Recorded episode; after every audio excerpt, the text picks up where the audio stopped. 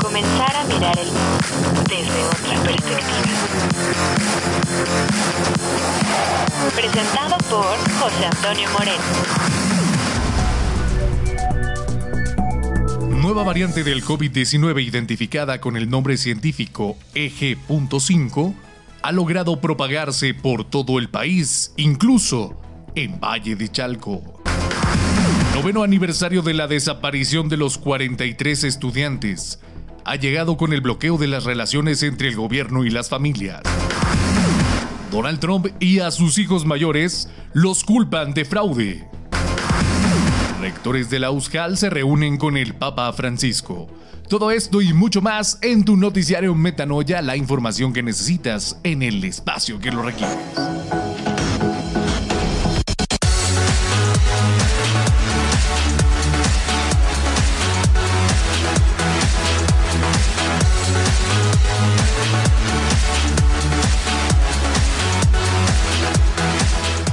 Hola, hola, ¿qué tal amigos? ¿Cómo están? Bienvenidas, bienvenidos a este su espacio. Esto es Metanoia, la información que necesitas en el tiempo que la requieres, con tu amigo José Antonio Moreno, alias el tío Tubch. Gracias, muchas gracias por prestarme tus oídos, pero sobre todo por comenzar un gran fin de semana, viernes 2 de la tarde a 3 de la tarde, por si nos escuchas en vivo a través de la señal de Tubch Radio, una señal de inspiración, o sábado a las 8 de la mañana si nos estás sintonizando en el formato de podcast a través de todas las plataformas de streaming. Es importante que conozcas que Google Podcast estará por desaparecer, ya que fusionará su plataforma con YouTube Music. Importante que lo conozcas para que si eres usuario de este streaming, pues sepas que próximamente ya no estará ofreciendo este servicio y que podrás migrar todo tu contenido hacia YouTube Music. Así que muchísimas, muchísimas gracias por el espacio que nos permites cada semana. Y si eres un nuevo usuario, pues somos parte del Tecnológico Universitario del Valle de Chalco, aquí en Valle de Chalco Solidaridad, donde te invitamos también a conocer nuestras instalaciones y a que te des una vuelta aquí a la cabina para que sepas desde dónde se transmiten todos tus programas especiales. Ahora, si me lo permites, pues demos paso a la información. Información nacional. Y es que en 101 días que prácticamente ha evolucionado esta nueva variante del COVID-19, ya se identificó con el nombre científico de Eje 5 y ha logrado propagarse por todo el país con un total de 38 casos confirmados según los datos proporcionados por la plataforma GISAID, que quiere decir Global Initiative and Sharing All Influencia Data. El primer caso registrado de esta variante se remonta el 14 de junio del 2023, cuando una mujer de 43 años procedente de la Ciudad de México acudió al Instituto Nacional de Medicina Genómica. Entre los 38 casos confirmados de ERIS se incluye el de un bebé varón nacido en Chalco, Estado de México, quien fue hospitalizado. La recolección de su muestra de hisopado se realizó el 21 de julio. Además, en este territorio también fueron internados un hombre de 54 años y una mujer de 51, cuyas muestras fueron tomadas el 8 de agosto.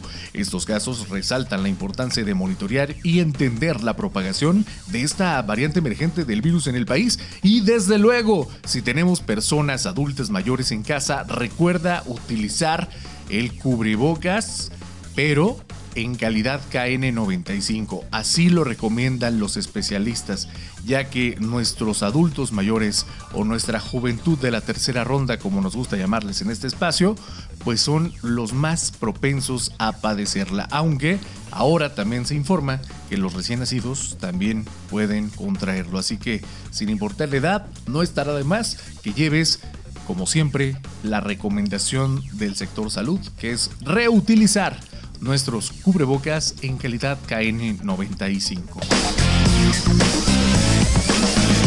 Información nacional. Mientras tanto, ¿qué está pasando en el plano nacional? Este evento desafortunado de la desaparición de los 43 estudiantes ha llegado ya a su noveno aniversario. La protesta, los bloqueos entre las relaciones entre el gobierno y las familias pues llevan nueve años sin respuesta y han transcurrido sin incidentes y con la tosudez de quien insiste en saber qué le sucedió a los normalistas aquel 26 de septiembre del 2014. Es un aniversario complicado para la administración de Andrés Manuel López Obrador después del fracaso de la última reunión entre las familias y Alejandro Encinas, presidente de la Comisión Presidencial, que ha investigado el caso estos años que tuvo lugar este pasado lunes. Encinas, dice el abogado, nos ha leído una narrativa de donde estamos en el caso que se acerca más a la verdad histórica que a los nuevos hechos.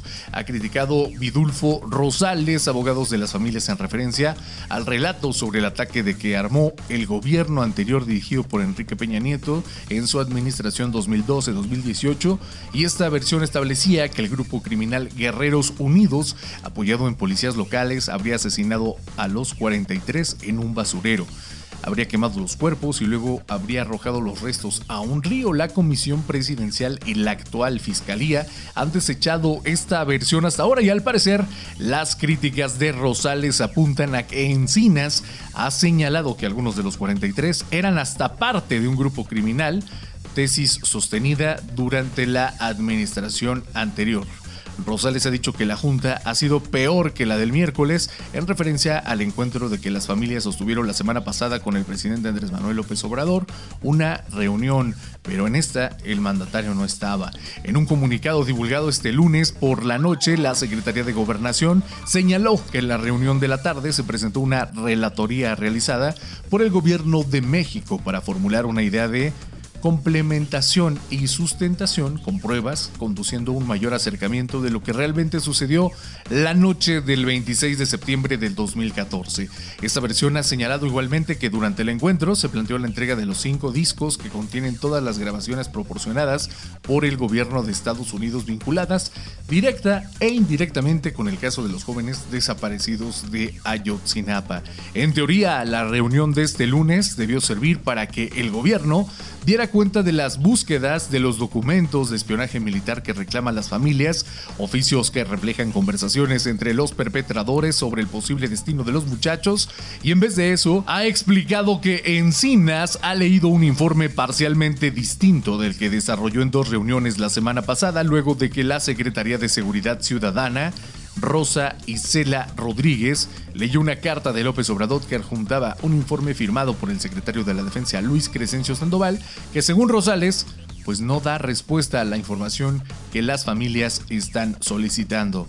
El abogado ha explicado en su mensaje a las familias que refirió a las conversaciones interceptadas por el ejército al grupo criminal, dos de las cuales son públicas desde octubre del 2021, encontradas por los investigadores en archivos militares.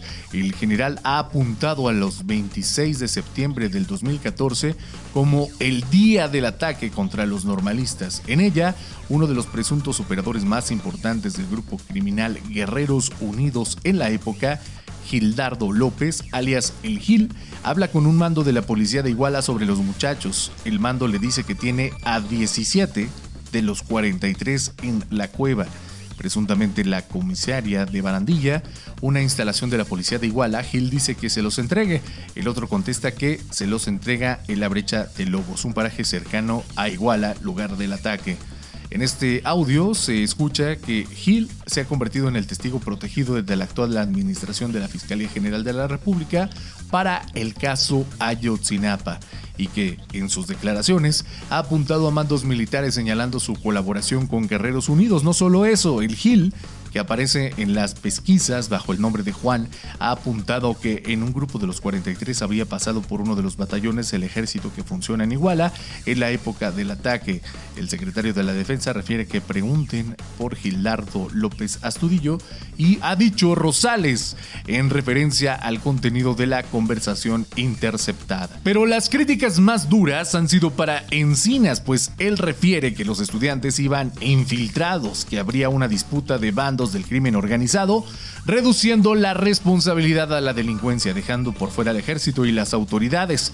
Solo se le atribuye responsabilidad al capitán Crespo, ha dicho el abogado, en referencia a un mando del ejército acusado de la desaparición forzada de los 43 y de la delincuencia organizada por su presunta colaboración con Guerreros Unidos. La tesis de la infiltración defendida principalmente por la anterior administración de la Comisión Nacional de Derechos Humanos ha sido muy criticada estos años por Rosales y el resto de los abogados. Tenemos toda la información y lo que se esté debatiendo a lo largo de estos días pero es indignante que las propias autoridades se estén tirando la bolita entre administraciones y la actual agregue ahora que también pertenecían a grupos criminales. Información internacional. En información internacional, Donald Trump y a sus hijos mayores los culpan de fraude. Un juez en Nueva York emitió un veredicto declarando a Donald Trump y a sus hijos mayores culpables de fraude al encontrar evidencia de que proporcionaron información financiera falsa durante aproximadamente, pues nada más 10 años. Esta determinación legal llegó días antes de que una demanda civil por fraude presentada por la oficina de la Fiscalía General de Nueva York llegara a la fase de juicio. El juez Arthur Engorón aceptó la solicitud de la fiscal y generó directamente un adjunto hacia Trump y sus hijos con otras personas legalmente responsables de violaciones persistentes de las leyes estatales de Nueva York. El juez también afirmó que los estados financieros presentados por Donald Trump o prestamistas y aseguradores durante aproximadamente una década eran fraudulentos y que cometieron fraude de manera reiterada. La reacción del expresidente no se hizo esperar y en su comunicado Donald Trump alegó que se trataba de un ataque en su contra. Posteriormente afirmó que el juez estaba actuando según las órdenes de la fiscal James y que esta acción constituía una negación de su posición como el principal aspirante a la presidencia de Estados Unidos. Trump añadió que la organización Trump había sido difamada y calumniada como parte de una cacería de brujas con motivaciones políticas. Hay que recordar que Donald Trump ya se apuntó para las siguientes elecciones. ¿eh? Este fallo representó un duro revés legal para Trump y desestima por completo sus argumentos de que no infló el valor de sus propiedades como campos de golf, hoteles y residencias en Mar-a-Lago y Seven Springs en los estados financieros que se utilizaron de manera recurrente en sus operaciones comerciales. La fiscal James solicitó una compensación, óigalo usted, de 250 millones de dólares en daños y perjuicios, además de exigir que los Trump no puedan ocupar cargos ejecutivos en empresas de Nueva York y que la compañía no pueda realizar transacciones comerciales durante cinco años. Entre las acusaciones contra Trump se encuentran la de inflar el valor de su apartamento triplex en la Torre Trump, alegando que tenía tres veces el tamaño real, lo que resultó en una sobrevaloración de entre 114 y 200 7 millones de dólares, según lo señalado por Engorón. El juez destacó que una discrepancia de esta magnitud por parte de un promotor inmobiliario que aumentó deliberadamente el tamaño de su espacio habitable durante décadas, solo puede ser considerado como fraude. En español, en cristiano, para que todos lo entendamos. Un Dubalín antes me costaba 5 pesos, yo lo voy a vender en 114 y 207 pesos. Así de grande fue la inflación de estas eh, inmobiliarias para los valores de la familia Trump. Pero el abogado de Trump, Christopher Keys, calificó el fallo como completamente desconectado de los hechos y de la ley vigente y señaló que aunque el impacto total de la decisión aún no está claro, la familia Trump buscará todos los recursos de apelación disponibles para corregir lo que consideran un error judicial. Desde luego te estaremos llevando paso a paso la información y pues te diremos al final cuál fue el fallo. Últimamente Donald Trump no le ha pasado nada bien, nada bien con la ley en Estados Unidos y desde luego, pues esto puede dar un gran bajo escalón a su campaña y aspiración política. Pero todo eso, aquí en tu espacio de confianza, te lo estaremos comentando. Noticias del Sur. Este pasado 21 de septiembre, el Papa Francisco recibió en el Vaticano a 216 participantes en el encuentro de rectores de universidades públicas y privadas de América Latina y el Caribe, entre los que se encontraban representantes de la Asociación de Universidades Confiadas de la Compañía de Jesús en América Latina, la AUSJAL, a la cual pertenece el sistema universitario jesuita. Claro, nuestras universidades hermanas. El encuentro que tuvo como tema Organizando la Esperanza fue promovido por la red de universidades para el cuidado de la Casa Común y la Pontificia Comisión para América Latina. El objetivo fue reflexionar sobre diversos aspectos, el cambio climático, las migraciones y la cultura del despilfarro. El Santo Padre les instó a ser creativos en la formación de los jóvenes a partir de las realidades y desafíos actuales. Para ella exhortó a que las universidades creen redes para tomar conciencia. Los jóvenes de hoy tienen derecho a un cosmo equilibrado y tienen derecho a esperar y nosotros tenemos que ayudarles a organizar esa esperanza, a tomar decisiones muy serias desde este punto. También hizo alusión a una cultura regenerativa y la identificó como un fruto de una crisis económica donde no siempre está al servicio del desarrollo de los más necesitados y tantas veces no se está al servicio del desarrollo de todos, creando más necesitados y una cultura de la expropiación donde todos tienen derecho al uso de la naturaleza, bien para el bien de todo. El Papa también les recordó que la tarea de universidades no debe ser solamente aprender cosas. Ustedes tienen que formar a los chicos y a las chicas en los tres lenguajes humanos. El de la cabeza, el del corazón y el de las manos. De tal manera que aprendan a pensar lo que sienten y lo que hacen, a sentir lo que hacen y lo que piensan y hacer lo que sienten y los piensan. Así que pues ahí están las palabras del Santo Padre, donde agradeció al final y sintetizó sus palabras en la invitación a las universidades a ser creativos ante la realidad y los desafíos para los formadores y no solo informadores. Esa es la noticia del SUG, donde completamente estamos a favor de lo que el Santo Padre emite y desde luego aquí siempre daremos eco de todas sus declaraciones. En este espacio donde se desarrolla el tema principal de nuestro noticiario, pues sí, tenemos que hablar de la desaparición de los 43 estudiantes de Ayotzinapa. No solamente por la conmemoración de la fecha trágica, sino para hacer eco de la voz de aquellos que ya no pueden defenderse y que hasta este momento no se sabe cuál es su paradero.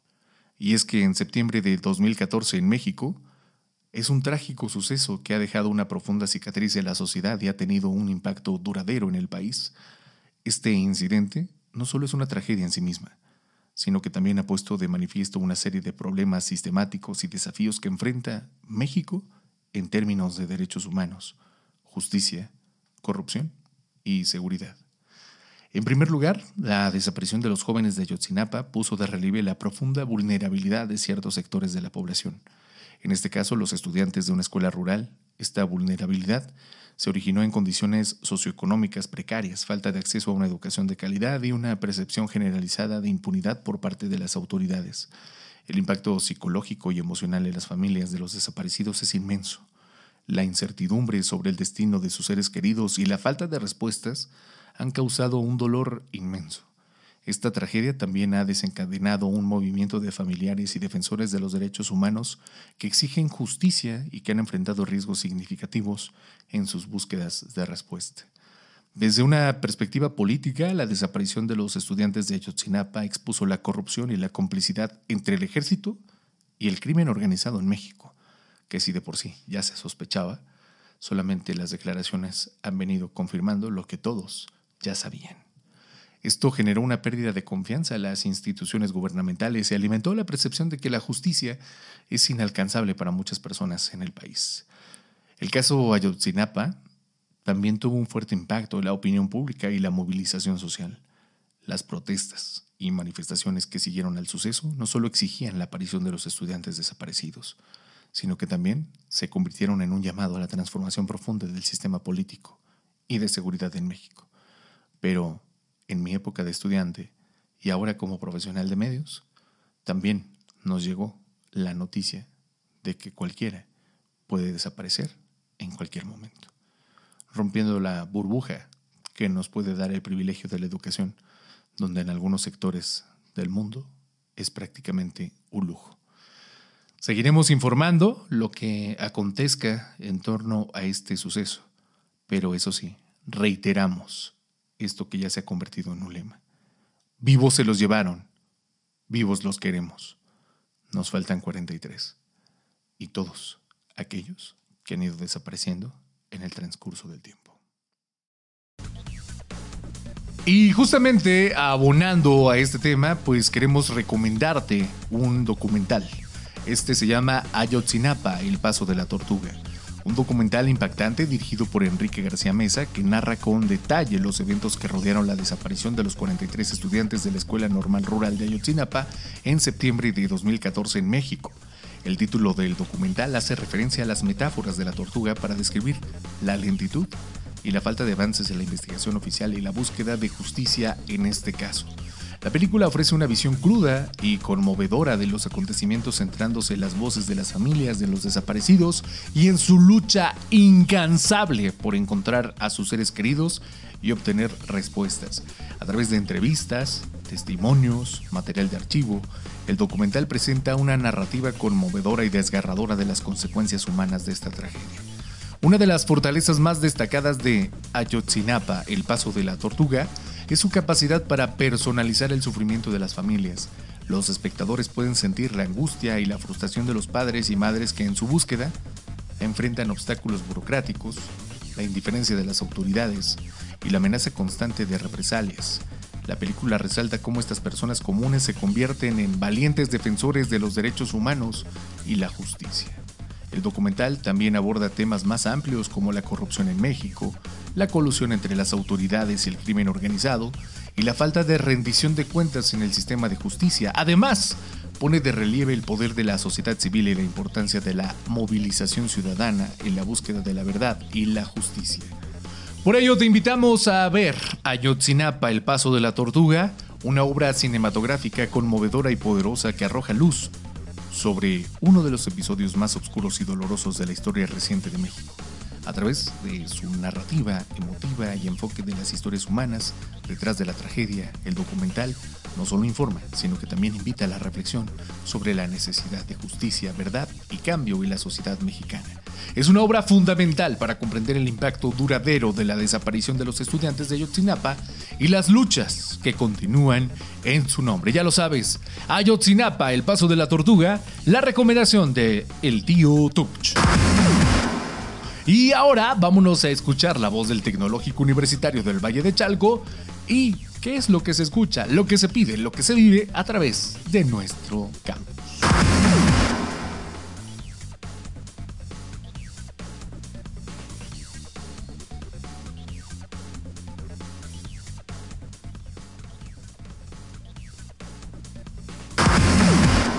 Con esto llegamos al final de Metanoia, la información que necesitas en el tiempo que lo requieres, agradeciendo infinitamente por tu confianza, pero sobre todo siempre conmovidos por tu preferencia. Que tengas la mejor de todas las tardes, días o noches según nos estés escuchando y recuerda que te invitamos a la programación del Tecnológico Universitario del Valle de Chalco a través de Tubch Radio, una señal de inspiración www.tubch.mx. Te recordamos, la palabra Tubch es o mejor dicho, son las siglas del Tecnológico Universitario del Valle de Chalco. Hasta la próxima.